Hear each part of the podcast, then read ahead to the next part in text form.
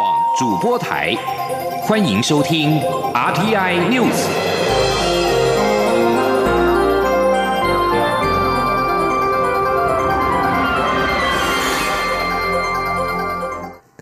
各位好，我是主播王玉伟，欢迎收听这节央广主播台提供给您的 RTN News 新闻。首先带您关注，台湾接连两天爆发二十三例本土病例，其中多起感染源不明，引发恐慌。中央流行疫情指挥中心指挥官陈时中今天表示，目前慢慢有一个源头的迹象。宜兰和泸州两起群聚案的病例与华航诺富特案的病毒基因定序完全相同。泸州案与万华个案也有人与人人之间的接触，有可能是一整个传播链，仍有待更多病毒基因定序与疫调进行确认。目前防疫警戒升为三级的可能性也降低。今天央网记者刘品希的采访报道。华航诺夫特案还没延烧完，台湾又接连两天爆发二十三例本土病例，其中包括宜兰罗东游艺场跟新北泸州狮子会成员两起社区群聚，另外三个独立个案，两例的工作都在万华茶艺馆，一例则在基隆。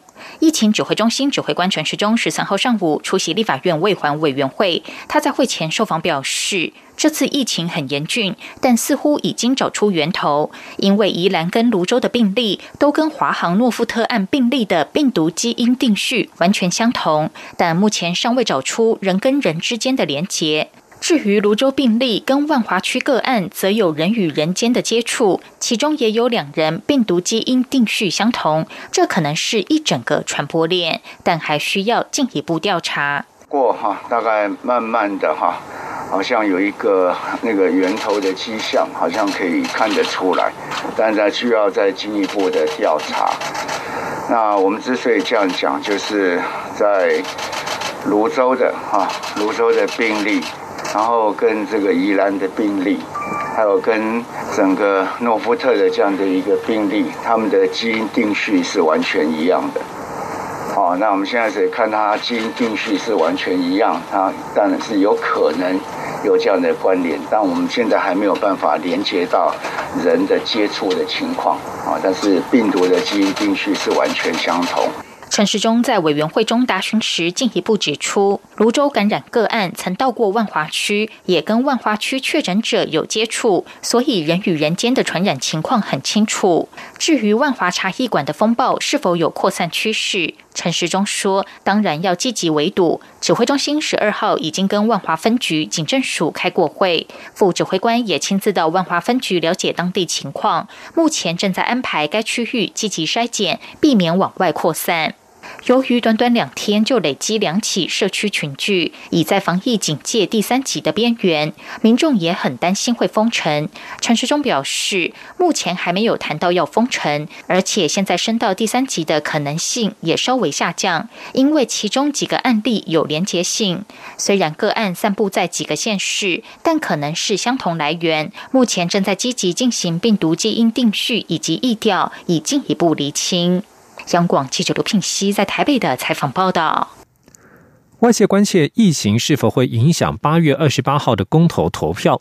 中选会主委李进勇今天表示，全国大小选务都依照指挥中心指引导入防疫工作。如果届时仍维持二级警戒，原来的计划皆已就绪；但若升到三级，就必须马上做调整，将与地方选委会保持密切联系。今天记者林永清的采访报道。台湾接连出现多起 COVID-19 本土病例，中央流行疫情指挥中心也在十一号宣布进入二级警戒。立法院内政委员会十三号邀请中选会主委李进勇就公投与罢免案进行报告时，民进党立委罗美玲也关注选务防疫，忧心疫情升温是否会影响八月二十八号公投。李进勇答询指出，选务也是群众大量聚集的活动，从去年二月初开始，全国各地大小选务都已根据疫情指挥中心指引导入选务防疫工作。到目前为止，各地选委会已有超过六个版本的防疫计划。应变针对最新疫情状况，中选会十二号也召开紧急会议。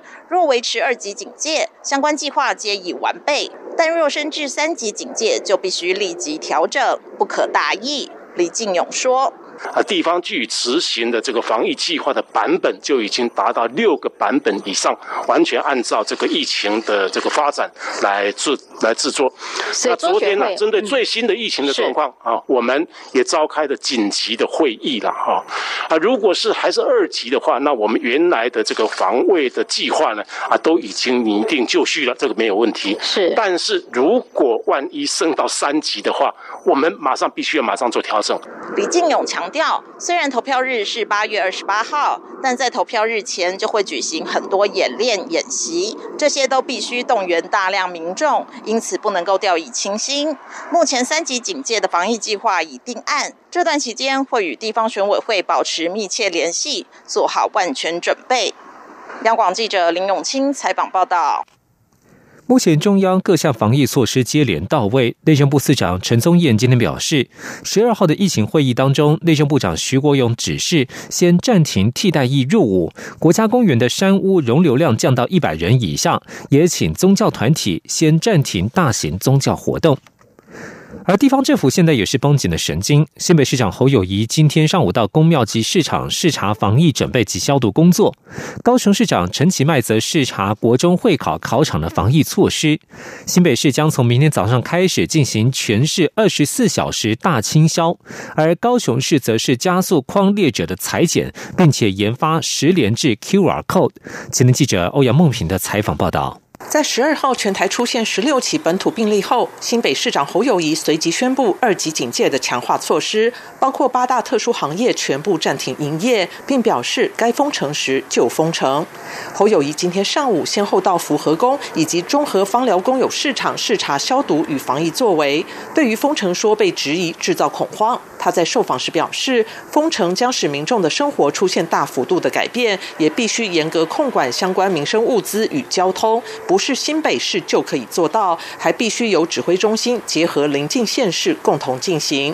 他强调，现阶段新北市还是以坚壁清野的方式扩大框列与裁剪，并针对重点地区全面消毒，对每个可能进入的阶段都要有最坏的打算、最充分的准备。他并指出，新北市将从明天上午十点开始进行二十四小时全市大清消。他也呼吁民众消毒家中易接触的地方，以保护自己。他说：“所以我今天早上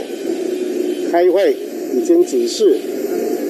我们从明天十点开始，我们要二十四小时总动员大喷销，不管是我们的公务的公共领域。”或是私人的公共领域，包括餐厅、百货、商场、夜市。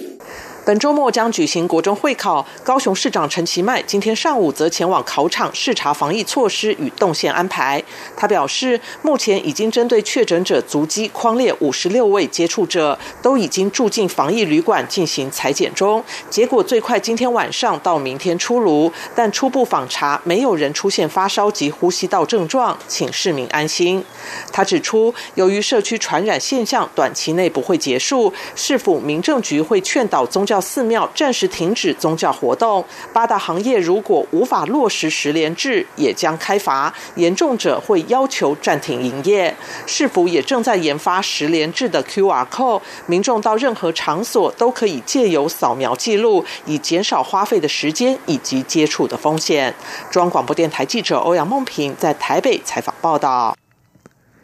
文化部长李永德今天表示，新一波的本土疫情冲击艺文产业，估计达新台币六亿元。文化部正在研拟专案纾困，主要是针对国内的表演团队、国片上映、流行音乐演出等不同类别，提出适度补偿办法。预计十四号公布，下周就可提出申请，平均补偿可能达到五成。文化部长李永德说：“我们特别针对。”呃，国内的表演团队啊，呃，有表演团队，还有流行音乐啊，还有国片啊。那么这几种应应的措施啊，其实都不太一样啊。比如说表演团队，大多数是取消啊；那么流行音乐呢，大多数是延期啊；那么国片呢，它可能继续上演，但是采取梅花座，所以限制人流啊。所以各个不同的类别有不同的方式，所以我们有不同的一些啊补偿的标准。呃，这一次损失哈，我们初步了解估计哈，大概票房上哈，达到将近六亿，所以我们这个会斟酌状况哈，也呃也要斟酌自己的能力了哈，我们会尽最大的哈能力哈来做一些补偿的措施。而针对台北市艺术创作者职业工会声明，希望文化部尽快筹措艺文纾困三点零的经费。李永德表示，纾困三点零是整个行政院的政策，文化部会配合，但是这一次的特别纾困办法，则是文化部自己所提出的专案纾困措施。对于有部分的艺文界人士认为政府的防疫政策打击艺文产业，李永德强调，他非常理解表演团队受到冲击的心情，但现阶段防疫仍是最高指导原则，文化部一定会做到适度的补偿。中央流行疫情指挥中心指挥官陈时中在十二号表示，地方政府可以自行采购疫苗。台北市长柯文哲批评中央的做法非常不负责任，如果这样的话，应该早点说。对此，陈时中今天上午在立法院卫环委员会前受访与答询时表示，既有的法规很清楚，药物进口程序都有相关规定，只要依据药事法进行，并未禁止。有关地方自行采购疫苗，新北市长侯友谊今天表示，如果能够满足民众对疫苗的多元化需求，并且提高施打意愿，这是个很好的方式。这段时间也有许多的议员以及业者与北市卫生局接触，卫生局正在评估哪些疫苗能够有实际的帮助。而高雄市长陈其迈则表示，现在疫苗是有钱也买不到。此外，疫情严峻也导致普筛的声浪再起。陈时中表示，现在是需要防堵的时候，防堵是要跟病毒传播比速度，病毒有潜伏期，只要疫调与筛检做得更快，疫情就可以控制住。他强调，现在如果展开没有明确目标的普筛，恐怕会损害医疗量能，让疫调与筛检变慢，削弱防堵能力，恐怕不是好事。继续关注的是国际焦点。根据路透社报道，以色列击毙了一名巴勒斯坦激进组织哈马斯的指挥官，并且宣誓不会停止对加萨的密集攻击。同时，巴勒斯坦武装分子也持续发动跨越边界的火箭炮攻击。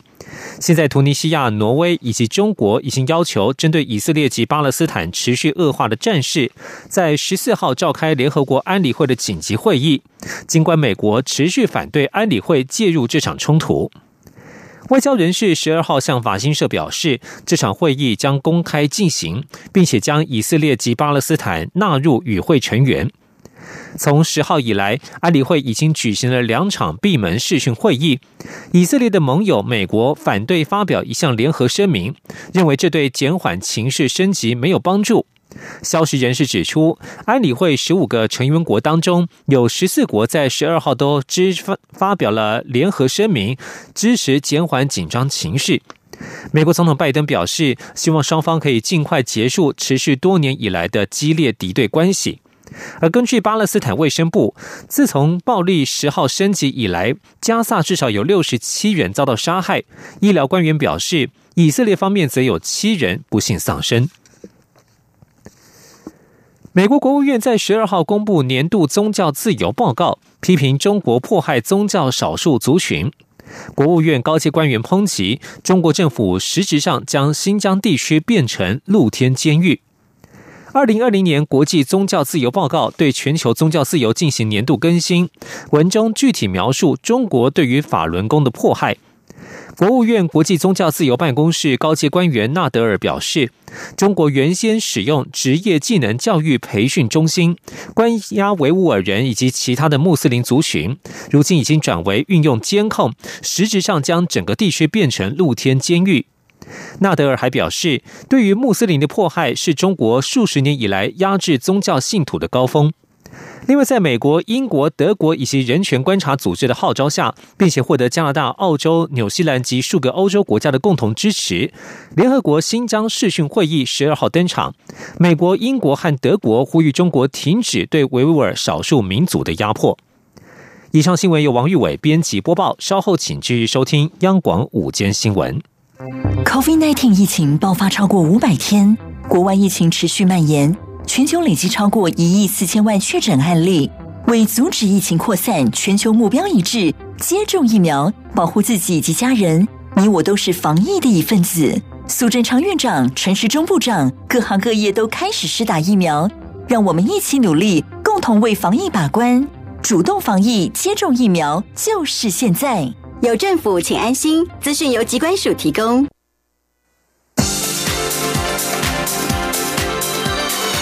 这里是中央广播电台台湾之音，欢迎继续收听新闻。欢迎继续收听新闻，我是陈怡君。台湾连续五年未获邀参与世界卫生大会 （WHA），但是国际支持台湾参与 WHA 的声浪持续的累积。外交部今天表示，福尔摩沙俱乐部各国共同主席领衔欧洲议会议员以及欧洲将近三十国的国会议员，一共有一千零八十四位，联名致函给世卫组织干事长谭德赛，力挺台湾出席世卫大会及世卫组织的会议机制及活动。对于欧洲理念相近国家以前所未有的强劲力道展现对台湾的明确支持，外交部也表达高度的欢迎与诚挚感谢。记者王兆坤的报道：今年世卫大会仍未邀请台湾参加，外交部表示会持续与卫福部共同努力，奋战到最后一刻。目前进度是欧洲地区福尔摩沙俱乐部联名致函，强调台湾参与世卫不是地缘政治赛局，而是应该免于政治干扰的卫生议题。因此，议员们呼吁世卫组织干事长谭德赛邀请台湾以观察员身份出席世卫大会，并将台湾完全纳入世卫组织的会议机制及活动，以符合各方利益。外交部对此前所未有的强劲力道表示感谢，并将持续与理念相近国家合作，进一步推动台湾参与世卫组织案。外交部欧洲司司长陈立国说：“再度呼吁世界卫生组织正视国际社会的主流民意。”尽早邀请台湾出席今年的世界卫生大会，共同为全球人民的健康以及福祉贡献心力。另一方面，关于印度严峻疫情及我驻印度代表处人员的现况，外交部发言人欧江安表示，持续关心驻印度代表处确诊人员，已立即采取多项紧急应应措施，同时安排医院看诊治疗。日前并已寄送一批药品，提供驻处确诊人员服用。至于五月八号后送回台的两名确诊人员，正在医院接受治疗，目前恢复状况良好。欧江安说：“外交部感谢各界给予的温暖关怀及加油打气，期待确诊人员早日康复，继续投入工作，深化台印度双边各项友好合作事项，继续为台商侨民提供最好服务。”中央广播电台记者王兆坤台北采访报道。COVID-19 疫情持续，政府也提出第三度的追加纾困预算。行政院会在今天通过了《严重特殊传染性肺炎防治及纾困振兴特别条例》修正草案，再次提高纾困振兴特别预算上限到新台币六千三百亿元，并且将特别条例期限延长到二零二二年的六月三十号。行政院长苏贞昌在行政院会表示，疫情一波未平，一波又起，状况持续升温，没有舒缓。原来的特别条例期限到今年的六月三十号为止，今天通过修法延长一年，并将特别预算总额上限修正为最高六千三百亿元。苏会表示，与其他国家相较，日本纾困了八十多兆，欧盟四十三兆。台湾可以说是以最少的钱做出最好的成绩。待立法院通过修法之后，行政院将会提出追加的特别预算送到立法院审议。纾困特别条例之前已经两度追加，特别预算最高额度是四千两百亿元。今天行政院会通过修法，如果获得立法院三读通过，行政院将第三度的追加两千一百亿元，上限会达到六千三百亿。今年的八月二十八号为公民投票法修法之后的首次公投投票日。中选会主委李进勇今天指出，四大公投案除了重启核四公投已经公告成立，其余的三个案子包括了反来珠公投榜大选以及真爱早教公投案，连署书经过查对之后，合格的份数都已经过了门槛，将在十四号的委员会审议。至于外界关注立委陈柏维的罢免案是否也会在八月二十八号与公投一起举行，李信友则强调，需要等待罢免案成立才能够依法演绎。记者林永清的报道。各界关注四大公投案与台湾激进党立委陈柏惟罢免案的相关启程。立法院内政委员会国民党籍赵伟林思明提出变更议程，十三号邀请中选会主委李进勇就罢免与公投合并举行选务规划进行专题报告，并被质询。李经有报告指出，由黄世修所提的重启核四公投案，已在二零一九年十二月十三号公告成立，确定在今年八月二十八号举办，投票时间定在上午八点到下午四点。其余三案经户政机关查对联署人名册，已将结果函送中选会，中选会将在十四号召开委员会审议。李进勇说。那自本会受理林维洲先生、江启臣先生以及潘宗正先生等所提的全国性公民投票案联署人的名册，经过送给这个户政机关查对联署人，各乡镇市区户政事务所已经将查对的结果函报本会，本会将会提到五月十四号，也就是明天所举行的委员会议来进行审议。李进勇接着进一步报告三项公投案查对结果，指出，本来这公投案连署五十二万八千四百六十人，合格四十六万一千五百九十四人，不合格六万六千八百六十六人。公投榜大选案连署五十二万两千八百一十六人，合格四十五万六千一百人，不合格六万六千七百一十六人。真爱早教公投案连署七十万四千三百九十七人，合格六十四万三千三百七十一人，不合格六万一千零二十六人。民进党立委罗美玲质询时也问到。各界关注罢免案是否会与公投投票同一天举行。李进勇表示，办理罢免案投票期间内有其他各类选举时，应同时举行投票，但是否应与公投同时举行，公职人员选罢法与公投法都无明文规定。外传有四个版本的做法，都只是各界建议。若立委陈柏维的罢免案成立，依法需在二十天至六十天之内举行投票，届时才能研议落在哪一天。央广记者林永清采访报道：台铁泰鲁格号列车事故凸显了政府采购法的漏洞，包括不良厂商负责人可以另行成立公司参与公共工程竞标，或者是借牌竞标，甚至违法兼任工地主任。不过，工程会主任委员吴泽成今天在立法院交通委员会对多名立委的修法提案表示，现行法令其实已经具足，但是执行的不够彻底，只需要加强工程履历制度即可。记者吴丽君的报道。台铁四月二号发生泰鲁格号列车重大事故后，外界才发现政府采购法诸多漏洞，因此多名立委十三号在交通委员会提案修正采购法部分条文，希望杜绝不良厂商负责人可另行成立公司参与公共工程竞标，不受原公司停权处分，或是借牌竞标，甚至违法兼任。工地主任，不过工程会主委吴泽成却在回复立委提案时，一律表示现行采购法已有相关防弊机制及救责措施，但是执行不够彻底，因此只需加强工程履历制度即可。吴泽成说：“为避免不良厂商及人员参与公共工程，检会以强化工程履历制度，将厂商及人员相关资料。”列为工程履历，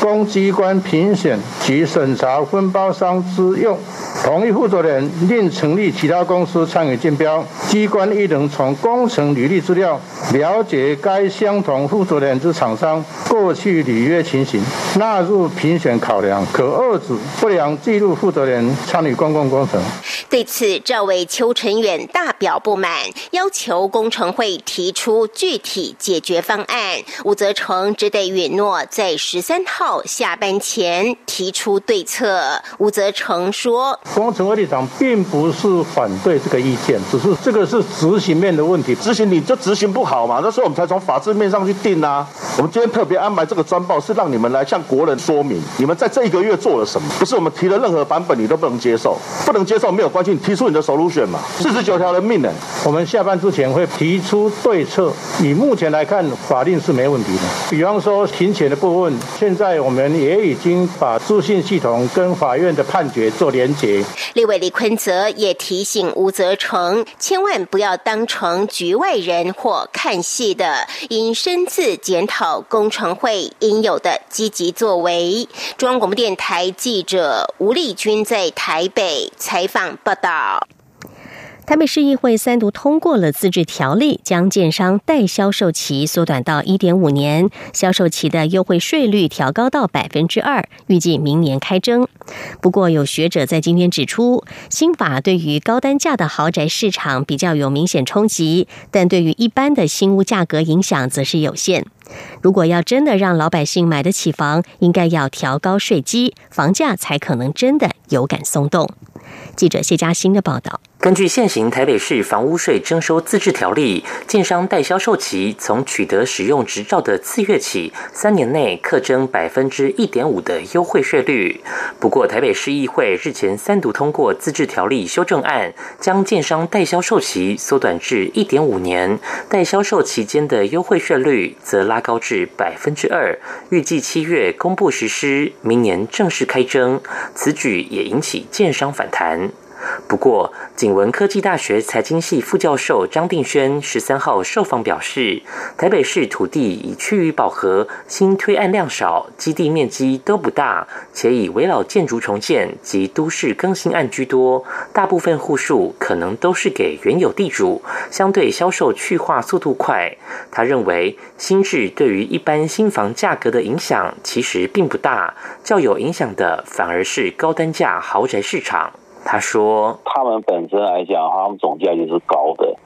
然后呢，其实他他很容易，他们去化时间就超过一点五年那个那个限制啦。所以呢，那又被扣到正房税的话，那对他们的打击就比较大。”张定轩认为，重点应是调高税基，让房屋平均价值提升，打起来才够痛，能让房价有感松动，老百姓买得起房。中央广播电台记者谢嘉欣采访报道。关注国际消息，美国总统拜登十二号签署了行政命令，要求提升联邦网络安全能力，并且鼓励连番网工受到影响的私人企业要加强数位安全标准。这份行政命令明定了一系列让联邦机构网络配备更安全工具的计划，是在美国最大的燃油管线营运商殖民管线遭到骇客攻击之后所颁布。殖民管线因为部分电脑系统遭到勒索软体攻击而关闭网络之后，美国的东南部燃料短缺，引发民众恐慌性购买。总部设在亚特兰大的殖民管线表示，已经在美东时间十二号下午五点重新启动了管线的运作。拜登的行政命令也要求卖东西给政府的软体公司要维持产品一定的网络安全标准，并且要通报是否遭到骇客的攻击。欧洲联盟执行委员会十二号敦促欧盟各国共同合作，限制来自印度的旅客入境，以遏制在这个南亚国家肆虐的 COVID-19 变种病毒扩散。法新社报道，欧盟执委会表示。这项临时措施是在世界卫生组织提议将这种变种病毒从令人关注的变种病毒改为令人担忧的变种病毒之后所提出的。同时，近期疫情严峻的日本也深受印度变种病毒所苦。日本政府在十二号也宣布。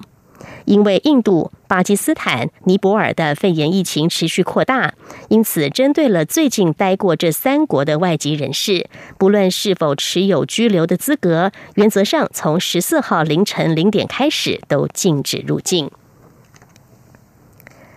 电动车大厂特斯拉的执行长马斯克十二号在推特上表示，由于对于气候的关切，特斯拉已经暂停使用比特币购买该公司的电动车。在面临一些环保人士与投资人的强烈呼吁之下，此举翻转了特斯拉先前的立场。全球最大的数位货币比特币，在马斯克发表的这则推文之后，下跌超过百分之七，到五万两千六百六十九美元。在特斯拉三月开始接受以比特币支付汽车购买之前，该公司在二月曾经透露，该公司已经购买了十五亿美元的比特币。